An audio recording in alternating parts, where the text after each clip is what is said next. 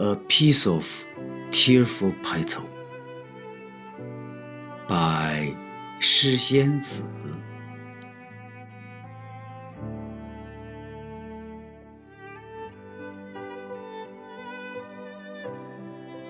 Flowers blooming on the linden tree, and my tearful petal falling down it with a wisp of a sunset glow, floating down onto the ground.